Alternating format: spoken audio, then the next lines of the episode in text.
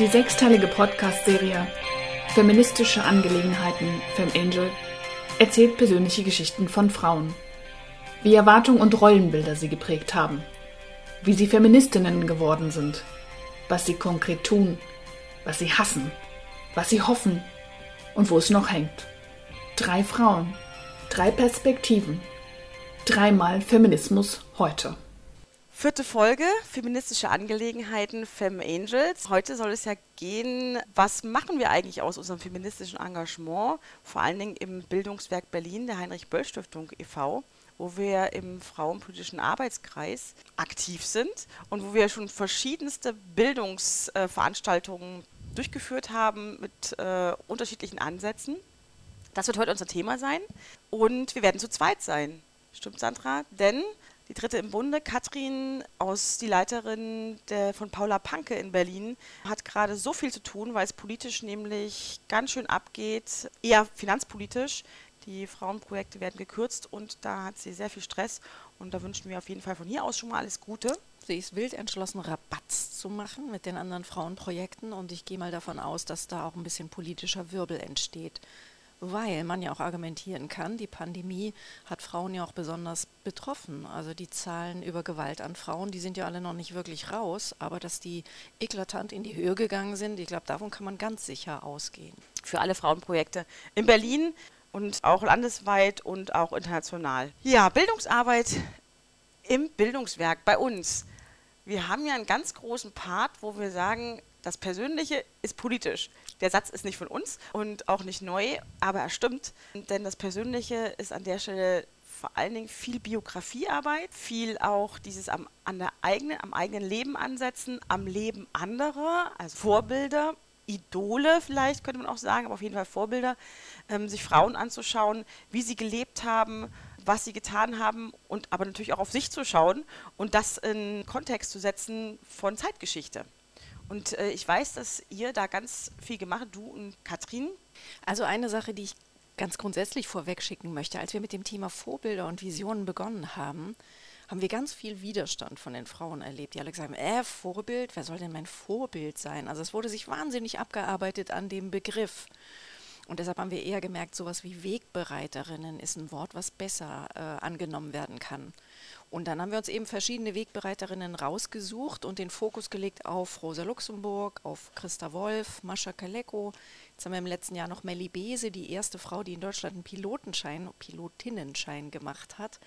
Die haben wir uns rausgesucht und deren Biografien mal durchleuchtet und geguckt, wie kriegen wir das mit Stationen in Berlin verbunden, sodass wir Stadtrundgänge, Stadtspaziergänge entwickelt haben dazu und da Katrin und ich uns von einem Schreibstudiengang her kennen, haben wir immer kleine Schreibimpulse eingeflochten, um genau das zu tun, was du gerade gesagt hast, nämlich ich gucke mir die Biografie einer solchen Wegbereiterin an und setze mich dann aber in Beziehung zu ihr und gucke, sowas wie eine Rosa Luxemburg, die ziemlich viel Zeit ihres Lebens hinter Gittern verbracht hat. Und da die Frage, wo war ich eigentlich in meinem Leben aufmüpfig, wo habe ich mich gewehrt, wo war ich mal trotzig, wo habe ich gesagt, das lasse ich nicht mit mir machen, wo habe ich mit der Faust auf den Tisch geschlagen. Also das ist so einer unserer Schreibimpulse, nur mal als Beispiel wo klar wird, Wegbereiterinnen sind das eine, aber die sind natürlich auch immer in ihre Zeitgeschichte eingebettet. Wir heute, wir werden unter anderen Bedingungen sozialisiert, wachsen anders auf und haben auch andere Handlungsspielräume. Und das ist immer so ein Schlüsselbegriff. Wo nutzen wir eigentlich unsere eigenen Handlungsspielräume und wo könnten wir sie auch noch ein bisschen mehr benutzen? So. Mhm.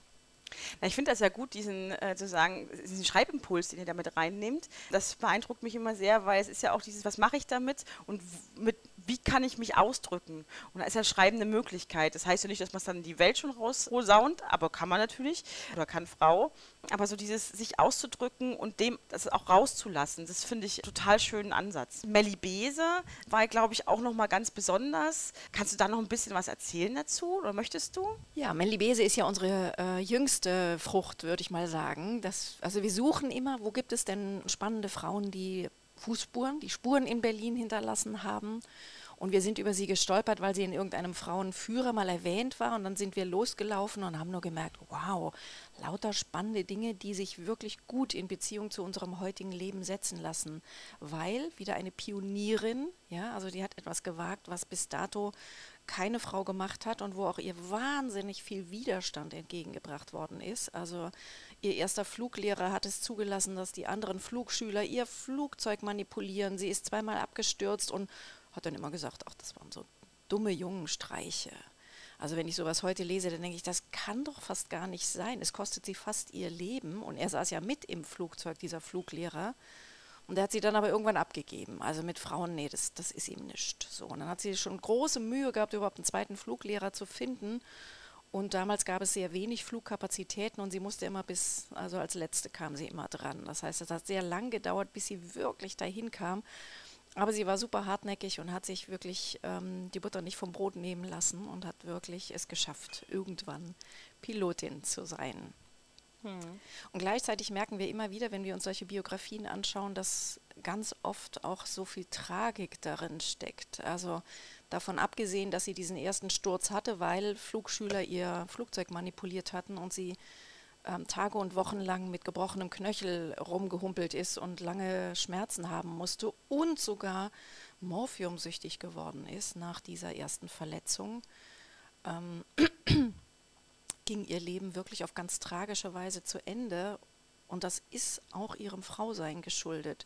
Sie gerät natürlich in die Wirren des Ersten Weltkrieges. Ja, sie macht diesen Pilotinnenschein 1911 und hat dann wirklich eine Flugschule eröffnet, eine GmbH gegründet. Sie hat den äh, Lehrplan systematisiert. Das war sonst eher so ein bisschen, man unterrichtet mal so ein bisschen nach Gefühl. Da hat sie einen systematischen Lehrplan entwickelt. Dann hat sie diese Flugschule errichtet und ähm, sie hatte ja so ein bisschen studiert. Ähm, dann hat sie Motor, Motoren und Flugzeugtypen tatsächlich selbst entwickelt und die verkauft. Ne? Es gibt so eine Melibese-Taube, so hieß ihr Flugzeug. Okay. Also wirklich so eine Frau der Tat, eine total entschlossene, eine, die zupacken konnte, die sich auch wirklich viel zugetraut hat. Das finde ich so irre und so beeindruckend an ihr.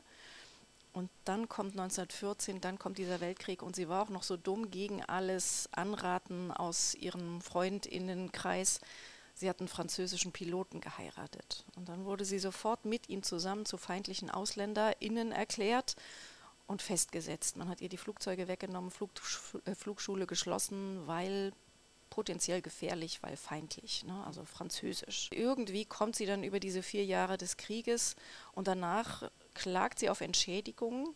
Das dauert Jahre, bis ihr das wirklich auch tatsächlich gezahlt wird. Aber durch die Inflation ist die Summe dann auch relativ schnell wieder weggefressen und sie muss ja leben von irgendetwas. Die Flugschule ist weg. Sie kriegt, sie müsste ihre Lizenz erneuern. Also all diese Geschichten, das läuft am, nach dem Zweiten Weltkrieg alles nicht mehr rund. Die Flugtechnik hat sich so weiterentwickelt und steht ganz im Dienste des Militärs und das will sie nicht. Und von daher ist bei ihr am Ende des Lebens ein großes Scheitern und dann nimmt sie sich das Leben.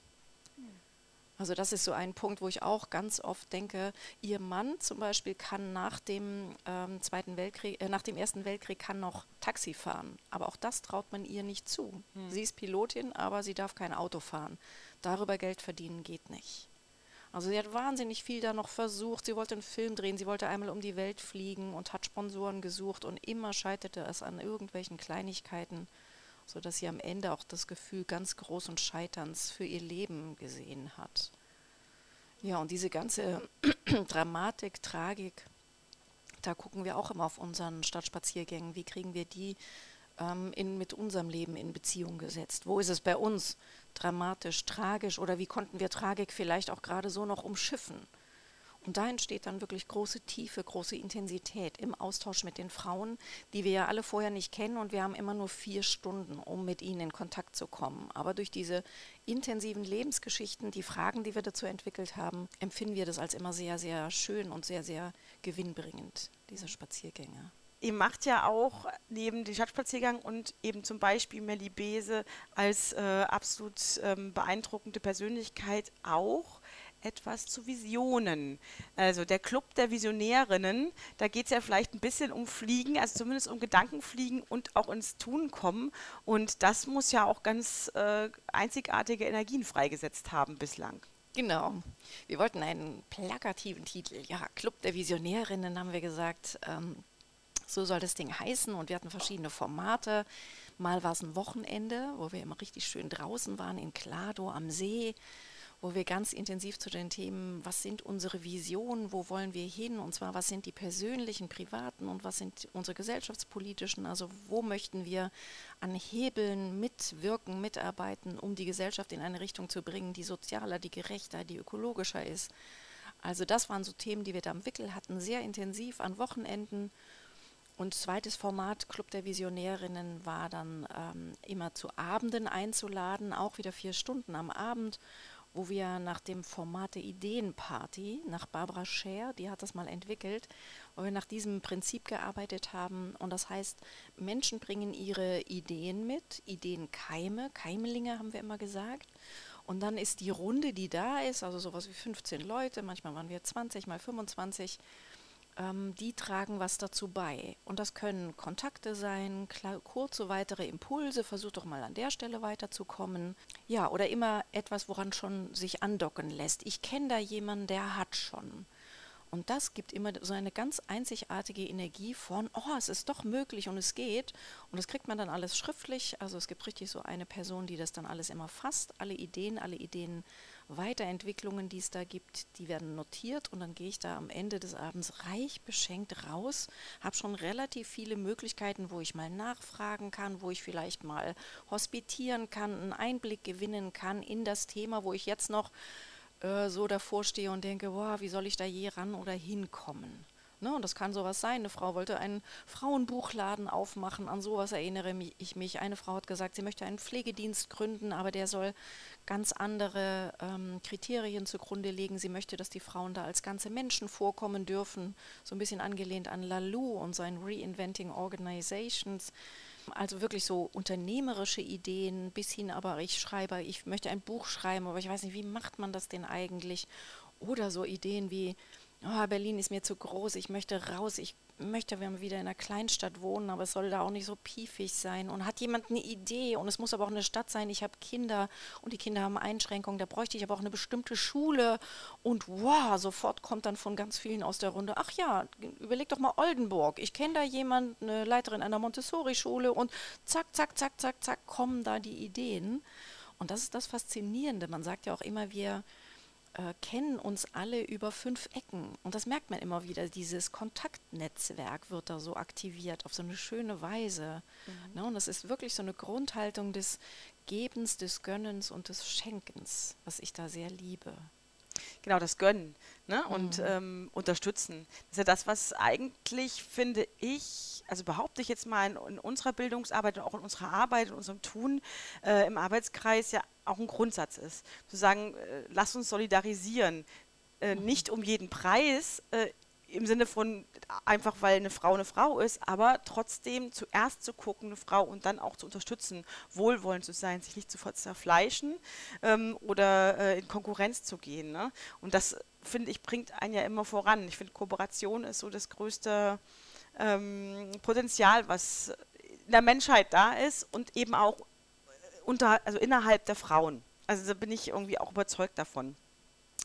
Ja, das ist natürlich, ähm, ja, das ist was, Und ganz, gleichzeitig, ganz Tanja, ich weiß nicht, wie deine Erfahrungen sind, ist Kooperation was sehr anspruchsvolles und was voraussetzungsreiches. Ne? Das sagt man immer so schnell, Kooperation, Solidarität, aber wirklich ins so Zusammenarbeiten kommen, dass da auch wirklich Synergien entstehen, ne? dass so ein Flow entsteht, dass alle so beflügelt sind. Ich finde, Kooperation ist oft auch Mühe, es ist Anstrengung, es läuft oft nicht rund. Ne? Es braucht, bis da so eine Basis hergestellt ist. Wir sehen es ja auch an unseren Mitgliederversammlungen, wo wir manchmal uns schon noch ein bisschen schwer tun, in so einen Flow zu kommen. Also ich finde, das wird immer relativ schnell gesagt, aber es ist ganz schwer zu tun, mhm. eine gute Kooperation oder Kollaboration herzustellen. Mhm. Für alle, die nicht wissen, Mitgliederversammlung ähm, im Bildungswerk Berlin der Heinrich-Böll-Stiftung e.V., das ist ja ein Verein und da gibt es natürlich vereinsmäßig auch Mitgliederversammlungen, welches das höchste äh, Gremium ist eigentlich ähm, für den Verein und das ist auch genau von vielen verschiedenen Menschen getragen und damit auch nicht weniger kompliziert, aber auch sehr ähm, bereichernd, weil sehr relativ unterschiedliche ähm, Menschen da zusammenkommen und was verfolgen, nämlich politische Bildung. Ein Teil davon ist der Frauenpolitische Arbeitskreis. Biografien, was, was hat dich eigentlich äh, da also in den Vorbereitungen oder bei den Frauen, mit denen ihr euch beschäftigt habt, was war für dich am inspirierendsten? Also ich glaube, was für mich so ein ganz großer Punkt war, ist, ich habe schon immer gedacht, Mann, in Bildungsarbeit, immer sitzen wir auf Stühlen rum. So, und ich würde immer sagen, es ist noch keine gute Idee entstanden, indem man auf dem Stuhl gesessen hat. Also ich habe mir immer ein bisschen mehr Mobilsein gewünscht, ein bisschen mehr Bewegung, ein bisschen mehr Action. Und das ist etwas, was mich total elektrisiert hat. Also ich bin ja von Katrin quasi dazugeholt worden und sie hatte schon einen Christa Wolf Spaziergang mal konzipiert. Ich glaube noch mehrere, aber damit sind wir losgelaufen. Und das hatte ich das Gefühl, wow, das ist mal so eine Entdeckung. Ja, man bewegt sich durch die Stadt, man kann wirklich mit allen Sinnen wahrnehmen, man hat was zu gucken, zu hören, zu riechen. Ich meine, es ist auch laut in den, äh, auf den meisten Wegen. Also man hat wirklich auch so ein bisschen was auszuhalten. Aber es sind so viel mehr Eindrücke. Ne? Es ist so wirklich die Sinne fluten und vor allem, wir sind in Bewegung. Und ich glaube, Bewegung im Körper heißt auch immer Bewegung im Geist. Ich glaube, wir schreiben auch ganz andere Texte, wenn wir vorher äh, unterwegs waren durch die Stadt, als wenn wir an einem Tisch sitzen die ganze Zeit. Also das war so ein Element, was ich als wahnsinnig inspirierend empfunden habe. Diese Stadtspaziergänge mit dem Element Bewegung. Und das in Kombination mit Schreiben. Also ich meine, ich bin sowieso eine, die Schreiben sehr liebt ähm, und dann diese sehr zugespitzten, kurzen Impulse, dafür suchen wir uns dann immer Orte. Entweder sitzen wir alle auf einem Mäuerchen oder wir haben manchmal kleine Hocker dabei ne, und haben irgendwelche Kladden, sodass es auch halbwegs bequem ist. Oder am Ende kehren wir auch irgendwo ein. Manchmal gibt es Cafés auf den Strecken, wo wir dann richtig am Tisch sitzen und schreiben und uns dann hinterher auch was vorlesen. Ne? Das ist, schafft auch immer so eine eigene Energie.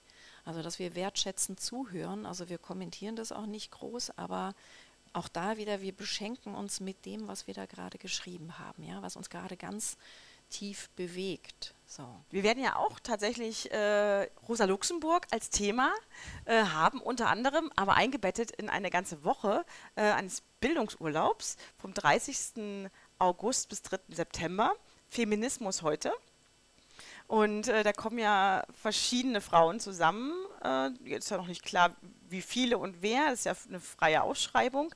Aber es ist eine Bildungsurlaubswoche und da beschäftigen wir uns ja unter anderem mit äh, den möglichen verschiedenen Feminismen, mit der Fortentwicklung von Feminismus, mit Sichtweisen, werden unterschiedliche Perspektiven einnehmen. Wir werden nicht nur auf dem Stuhl sitzen, auch, aber wir werden vor allen Dingen irgendwo hingehen, ähm, zu Weiberwirtschaft beispielsweise, die Frauen in äh, Selbstständigkeit bringen oder zu Terre des Femmes, äh, große Frauenrechtsorganisation oder auch zu ähm, äh, Glatt e.V., die ähm, ja eher migrantische Frauen und Mädchen und junge Frauen unterstützen oder beziehungsweise mit ihnen arbeiten, eigentlich nicht unterstützen, sondern eher empowernd sind. Mhm.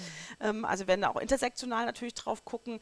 Selbstverständlich auch bei der Böll-Stiftung, ähm, Gunnar-Werner-Institut. Und wir werden uns mit Rosa Luxemburg beschäftigen, weil die passt zu Berlin. Zum einen, sie ist, war hier in Berlin, sie war hier tätig, sie ist tragisch hier ums Leben gekommen. Wir werden einen Blick in die Geschichte werfen und werden uns da wirklich äh, fast, äh, also mehr als einen halben Tag eigentlich Zeit dafür nehmen. Das wirst ja du auch anleiten. Ja, und damit es alle verstehen, das ist eine Premiere. Tanja und ich gemeinsam in dieser Bildungswoche äh, Feminismus heute. Da bin ich schon sehr gespannt, welche der Projekte auch zusagen und wen wir da wirklich ins Boot kriegen und wie sich das alles fügen wird. Ähm, und das ist ja sowieso einer deiner Ansätze. Ich war ja mal als Teilnehmerin bei dir dabei, als wir eine Woche auf diese Art in Brüssel verlebt haben. Vielleicht kannst du da ja mal erzählen, was da das Konzept ist und was dich da immer wieder fasziniert. Du hast es ja mehrere Jahre hintereinander auch gemacht. Hm. Ich habe ja so den politischen Bildungsansatz zu sagen, ähm, dass Leute oder Frauen, die teilnehmen, etwas erfahren sollen über sich, reflektieren sollen. Das ist für mich der wichtigste Ansatz. Da kommen wir ja total zusammen und aber auch über die politischen Institutionen etwas erfahren, mit Akteurinnen, Akteure sprechen, sie auch kennenlernen und auch, also nicht nur die politisch in der also offiziellen Politik, sage ich mal, also gewählt oder Ministerien oder in Brüssel dann halt Generaldirektionen mit anderen Vereinen, die sich mit dem Thema Gleichstellung, Gleichberechtigung, Frauenrechte, Minderheitenrechte beschäftigen. Und das ist für mich immer so ein, genau, das ist mein Ansatz, weil das so für mich so die Sache so rund macht, zu sagen, ich guck auch hin, was gibt es da eigentlich, weil oft ist es ja nicht klar, wer ist denn da, gerade in Brüssel, ne, wer ist denn da eigentlich zuständig, wer macht denn da Gesetze, warum kann man denn so schnell sagen, oh, das ist von Brüssel, ne, was heißt denn Brüssel überhaupt in dem Sinne, um dann auch klar zu machen, auch ein bisschen Mission, mit, mit, mit einer Mission unterwegs zu sein, sagen so, das hat immer auch was mit dem Nationalstaat zu tun, tatsächlich, also ohne die nationale Gesetzgebung, ohne nationale Regierung gäbe es auch in der EU dazu nichts und umgekehrt. Ne, das beeinflusst sich da gegenseitig und das treibt mich da schon an und das ist im Prinzip auch bei unserem Seminar jetzt der Ansatz zu sagen, wir gucken mal hinter die Kulissen der Gleichstellungs-, Gleich, Gleichstellungsinstitutionen und eben der Akteuren, die außerparlamentarisch unterwegs sind und, und, und, und, sprechen die mal. Ja, und das, äh, genau, das ist eben in Brüssel auch so. Und ich fand das immer sehr spannend, weil am Ende der Woche doch Leute gemerkt haben, Mensch, da gibt es richtig viele, die sich mit dem Thema beschäftigen, die wollen, dass Frauen gleichberechtigt sind, gleichgestellt und darüber hinaus, weil wenn, wenn nicht andere Minderheiten oder also ich meine, Frauen sind keine Minderheit, aber andere Minderheiten ähm, nicht mit bedacht werden, dann gibt es keine rechte Gesellschaft. Ne? Oder dass man sagt, okay, diese, diese Demokratie lebt eben von Vielfalt und dass äh, eben auch Rechte also zu, nicht zugestanden, sondern dass für alle die gleichen Rechte gelten und dass dann für alle möglich ist, auch gut zu leben. So, und dass sich dann eigentlich viel damit beschäftigen, ja, und da auch was dafür kämpfen, inhaltlich arbeiten, kluge Köpfe am Werk sind.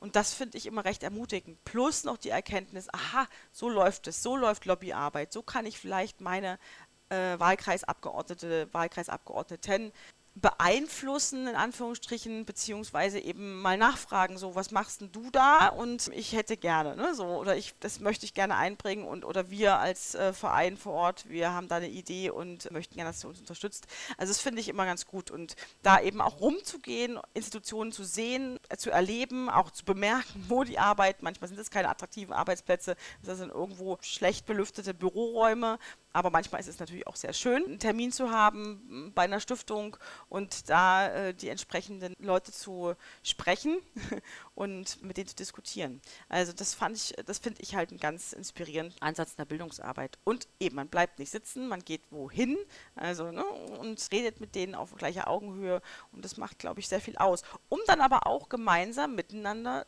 in einer seminaristischen Form zu reflektieren und auch in der Gruppe die unterschiedlichen Standpunkte oder auch sehr nahen Standpunkte auf den Tisch zu bringen und daran zu diskutieren, sich gegenseitig zu befruchten und eigentlich eben auch sagen, Mensch, so habe ich es noch gar nicht gesehen, das ist interessant. Das heißt nicht, dass ich immer von allem überzeugt werden muss, aber sagen so, das finde ich einen sehr interessanten Gedanken, den nehme ich mit und, und eben auch klar, diese Unterschiede auszuhalten und das trotzdem als bereichernd zu empfinden.